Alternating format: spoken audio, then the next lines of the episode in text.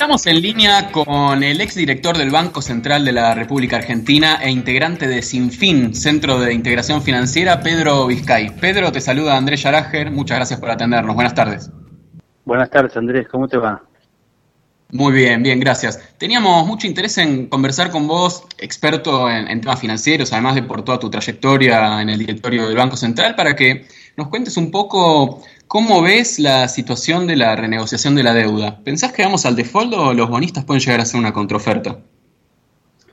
Bueno, creo que los bonistas tienen que hacer una contraoferta porque estamos en el medio de una negociación que tiene sus, eh, sus momentos, sus etapas, digamos, y, donde Argentina hizo una primera oferta eh, muy razonable bajo el, bajo el, criterio de sostenibilidad de la deuda externa que en términos muy concretos implica que hay una quita que propone el gobierno de 5% sobre el capital y del 62% sobre los intereses, más un plazo de gracia de tres años y sobre esa base los fondos de inversión tienen que ahora formular una contraoferta que permita de, alguna manera encontrar una visión común entre las dos partes. Obviamente que como en toda negociación, ninguna de las dos partes quiere perder. El gobierno tiene como objetivo eh, llevar adelante una negociación que sea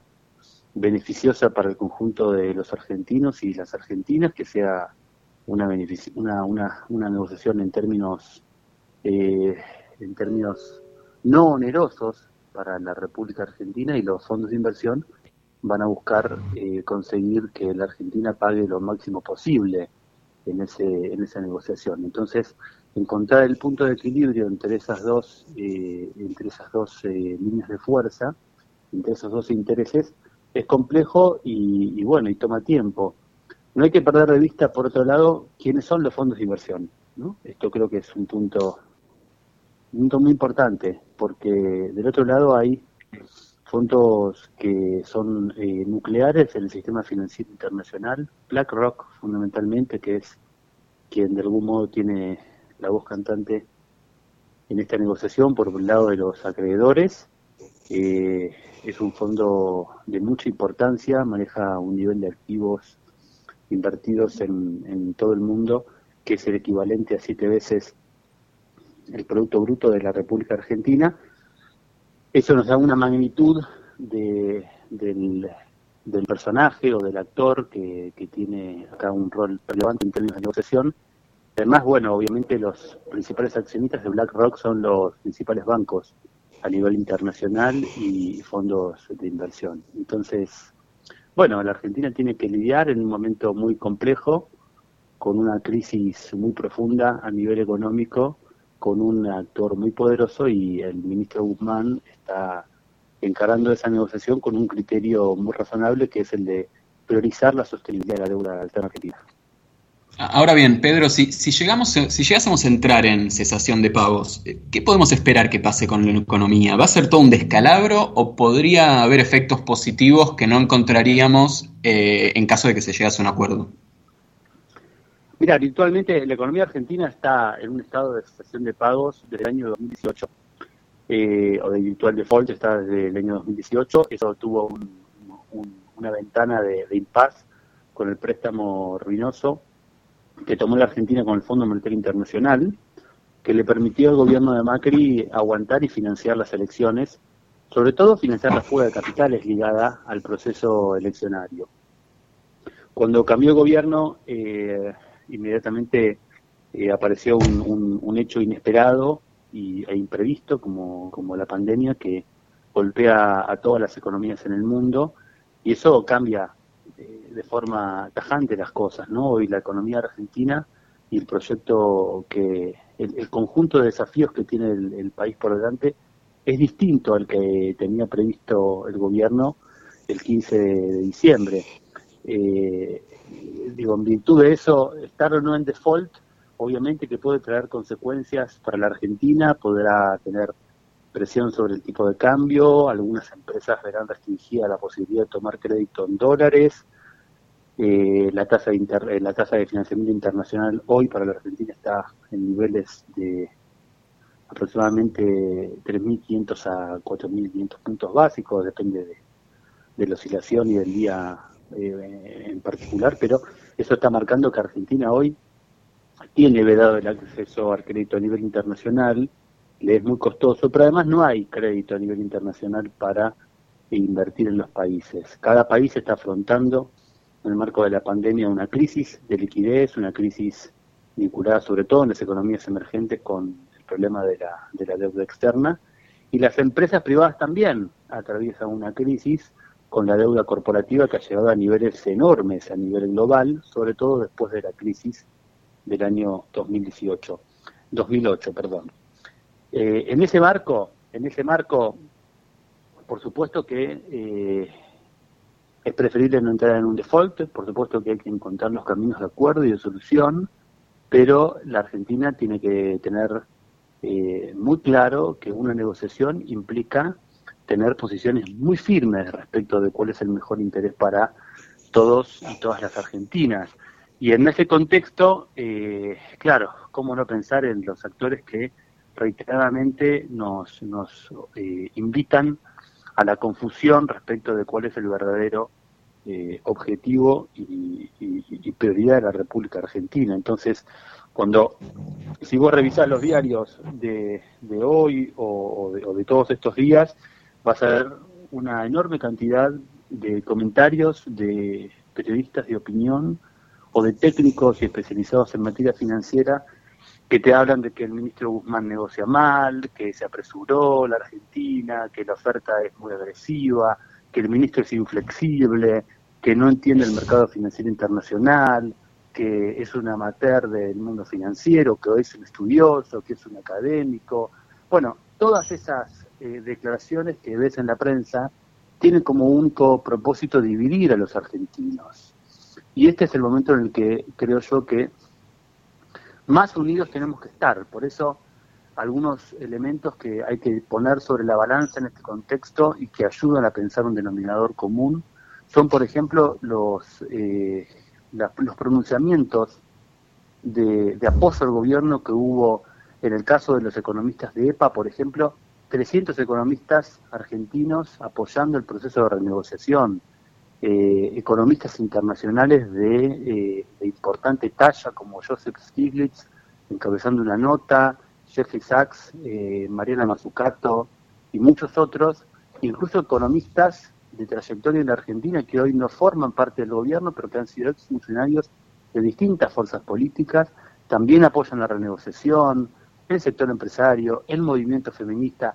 Digo, todas eh, estas manifestaciones de apoyo eh, al proceso de renegociación hay que tenerlas presentes porque están marcando que desde el punto de vista del proceso de construcción política en torno a los consensos vinculados con la propuesta de renegociación, lo más importante es que nos mantengamos unidos y que no cedamos frente a los distintos planteos que nos hacen creer que el ministro negocia mal.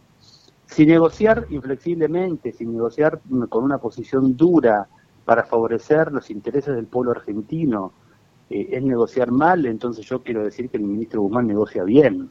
Esta es mi posición, ¿no? Creo que la negociación que lleva adelante el gobierno es una negociación dura porque el ministro negocia bien. Y negociar bien significa romper el círculo vicioso que los fondos de inversión le plantean a los países endeudados en estos contextos, que es eh, cambiar esquemas de negociación por ajuste fiscal en las economías. Y sabemos perfectamente que el ajuste fiscal lo paga el pueblo. Pedro, ¿qué tal? Federico Dalponte te saluda. Te, quería preguntar si en ese contexto de negociación está eh, muy bien el, apoyo de economistas de renombre internacional, pero además de eso, ¿crees que el rol que está jugando el FMI, diciendo que más o menos que la oferta argentina es lógica o, sensata, ¿crees que ayuda a la posición argentina o es indistinto? No, creo que ayuda porque también hay que tener presente que el Fondo Monetario Internacional es uno de los principales acreedores de la República Argentina y la cartera de créditos que el fondo administra eh, tiene un alto grado de exposición al incumplimiento por parte del país. Entonces, claro, el fondo dice eh, que las partes, en este caso el país y los fondos de inversión, eh, lleven adelante una negociación, le dice a los fondos de inversión, ustedes tienen que hacer un esfuerzo y una contribución en quitas del monto total de la deuda, y a su vez dice que la deuda de Argentina es insustentable. Esto es, eh, importante porque el propio fondo también tiene ahí un interés en, de alguna manera recuperar parte del dinero que puso en los países que por otro lado no lo puso el fondo, lo pusieron los países miembros del Fondo Monetario Internacional. Entonces, los compromisos con el Fondo Monetario eh, exigen pensar la reestructuración en un conjunto más eh, complejo y omnicomprensivo, donde me parece que la posición que el fondo está tomando es una posición que va en el sentido de pensar razonablemente la reestructuración en un contexto que además tiene como particularidad que la, la, que la decisión que tiene que tomar el gobierno en la República Argentina es financiar presupuestos del Ministerio de Salud o financiar el pago de intereses a los bonistas. Y en ese esquema, la, la situación de pandemia a nivel global ha marcado un claro corte decisorio a favor de el pago de eh, los recursos que se necesitan para financiar políticas de derechos fundamentales. Entonces, en, esa decisión y en ese esquema, incluso el propio Fondo Monetario Internacional viene dando alivios a la deuda de los países más pobres de la Tierra. Creo que eh, la Argentina eh, tiene ahí un esquema de, oportunidad muy, muy significativo en cuanto a cómo aprovechar el apoyo del Fondo Monetario Internacional en el marco de la negociación. Estamos, estamos conversando con Pedro Vizcay, exdirector del Banco Central de la República y también integrante del Centro de Integración Financiera. Pedro, te quería llevar a, otro lado, a, otra de las vertientes que tiene esta crisis en las que estamos metidos, sobre todo en estos últimos dos meses, pero que bueno, que viene de rastre ya hace unos cuantos años, como mencionabas. Eh, esta mañana Alberto Fernández dio declaraciones relativamente hacia bastante duras contra los bancos dijo que el sistema financiero argentino le presta plata al que no la necesita y se la retasea a los que sí la precisan. Y también dijo que viene hablando justamente con PS, con Guzmán, sobre qué tipo de presiones se les podría llegar a aplicar a las entidades para que empiecen a prestar. Pienso, por ejemplo, en el caso, bueno, altamente polémico en las últimas semanas, que fueron los no créditos al 24%, por lo cual eh, alzaron la voz eh, las pymes que están siendo perjudicadas por, por estas no medidas de los bancos. ¿Hace falta, en tu opinión, eh, algún tipo de reforma del sistema financiero? ¿Qué, tipo de reformas deberían implementarse en este contexto? Y, en esta clave, ¿qué rol tienen que tener y podrían tener los bancos para salir de la crisis? A ver, el, sistema financiero internacional, así como funciona hasta acá, eh, demostró que eh, no sirve. si uno mira cómo, cómo está funcionando la actividad financiera no solo en la Argentina, sino en el mundo, uno se da cuenta que no sirve. Cuando vos querés negociar con los acreedores, en realidad tenés el problema de el, acreedor vacío, no sabes quién es tu verdadero acreedor. Es, es, es eh, para ponerlo con un ejemplo, ¿es BlackRock el acreedor de la Argentina? No, BlackRock administra y gana plata administrando las herencias de distintos inversores del mundo que ponen plata en la Argentina. ¿Quiénes son? Y no los conocemos. ¿Pueden cambiar? durante el curso de la negociación y sí pueden cambiar. ¿Por qué? Porque está atomizado el mercado de capitales. Eh, y además está fuertemente privatizada. No se olviden que las reglas del mercado de capitales son reglas privadas, son reglas de contratos, donde la institucionalidad es muy frágil y la definen las partes, en este caso grandes fondos de inversión o mercados y bolsas a nivel global, con los países, y donde los países tienen una posición más débil porque cuando uno mira el, total de activos administrados respecto del Producto Bruto, en general en algunos casos, como el de BlackRock, muestran una simetría significativa. Ese es un primer punto, porque lo que está marcando ese aspecto es que a lo largo de los últimos 30 años la actividad financiera se fue desplazando progresivamente desde la lógica tradicional de la intermediación bancaria con reglas muy definidas hacia los circuitos especulativos del mercado de capitales. En la Argentina esto pasa. ¿Y a nivel local, a nivel de los bancos del sistema bancario del país? a eso voy. ¿Eso en la Argentina pasa? Sí, pasa en menor medida. ¿Quién lo permite? Bueno, lo permite eh, el, modelo regulatorio de la República Argentina, es un modelo regulatorio que hay que redefinir en su conjunto porque la superintendencia del Banco Central controla mal, porque está cooptada desde hace muchísimos años por sectores del poder económico, y además porque las reglas de funcionamiento del sistema financiero, del control del sistema financiero, fundamentalmente las reglas de Basilea, son reglas que favorecen a los grandes bancos, no favorecen a los bancos pequeños. Entonces, cuando un banco pequeño quiere prestarle plata a, un, a una pyme, tiene exigencias de capital y de garantías que son más altas que las que corresponden a un gran banco respecto de un eh, cliente de peso significativo. Cuando el Banco Central quiere administrar la política monetaria se encuentra con diferentes problemas vinculados con la especulación financiera. Entonces, Argentina tiene que necesariamente avanzar en una política de reforma muy profunda de la ley de entidades financieras, de la, del mercado de capitales, y a su vez tiene que ser utilizados de forma más eh, de forma más significativa los instrumentos de regulación de la política monetaria vigente. Por ejemplo, la política de encajes. Si uno mira la actividad del directorio del Banco Central, hay atribuciones centrales que tienen los directores que les permiten fijar el encaje a los bancos. Si hoy el Banco Central fija un encaje, por ejemplo, al 50 o al 60%, puede hacerse de una política de administración del crédito direccionado directamente por la mesa de directorio del Banco Central y obligando a los bancos a prestar a determinados niveles de tasa. Eso hoy se puede hacer, no hace falta modificar la legislación. ¿Hay que modificar la legislación? Sí, pero así todo hoy tenés instrumentos.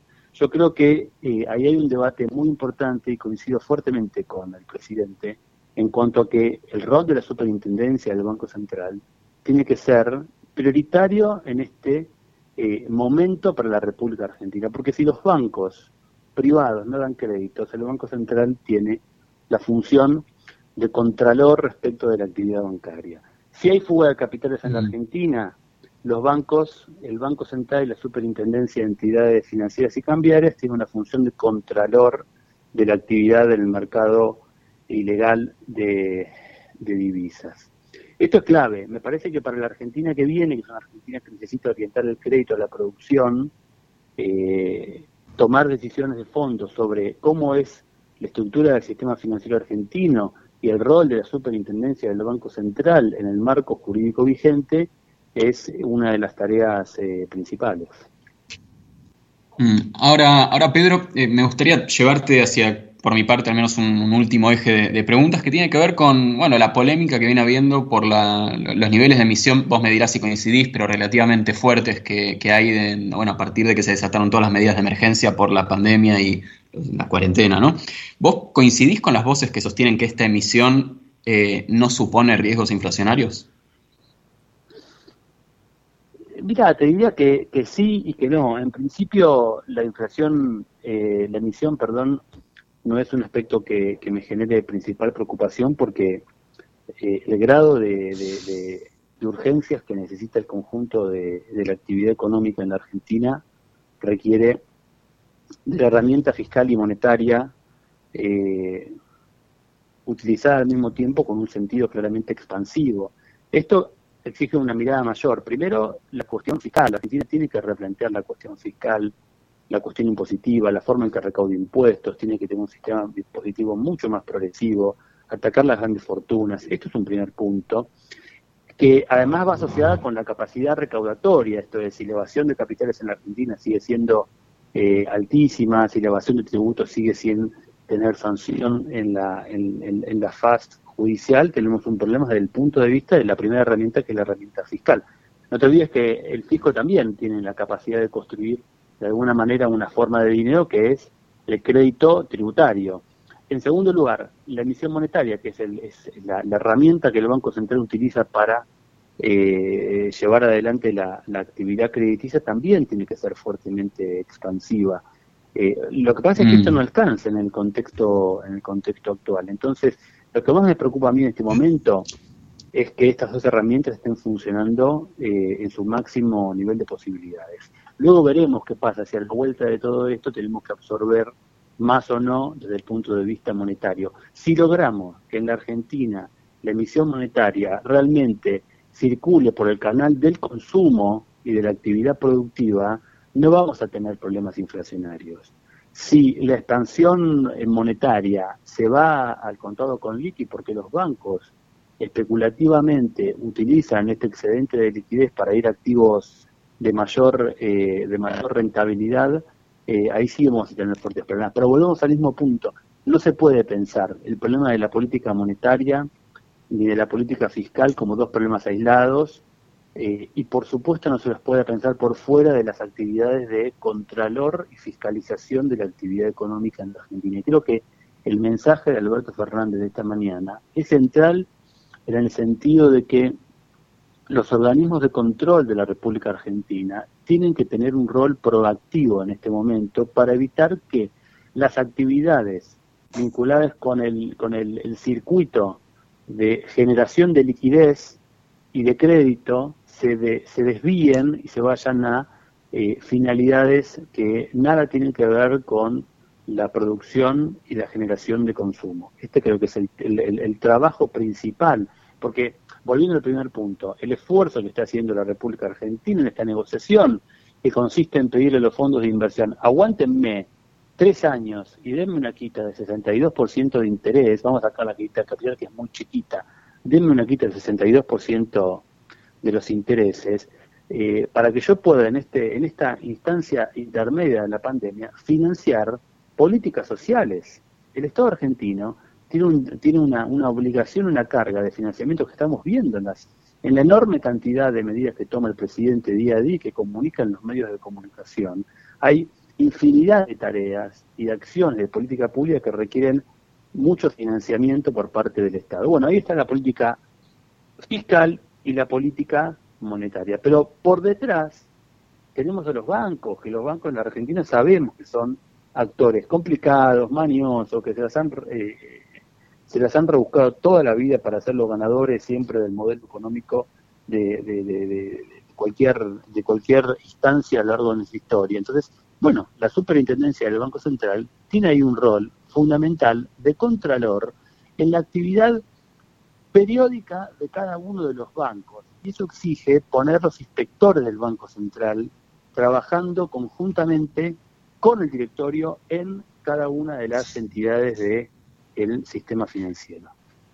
Y, en tu opinión, y con esto última pregunta, ¿eh? para ir cerrando, ¿está, ¿está haciendo bien esta tarea el Banco Central? No, el Banco Central viene rezagado en esa tarea. Mi, mi, opinión es que el Banco Central tiene mucho para hacer, por eso decía los de el, punto de la política de encajes, pero el Banco Central tiene mucho para hacer porque lo que hemos visto hasta acá es que los bancos privados no han ayudado en el contexto de esta crisis y si los bancos privados no ayudan, el que tiene que empujar para que esa actividad quede garantizada es el Banco Central.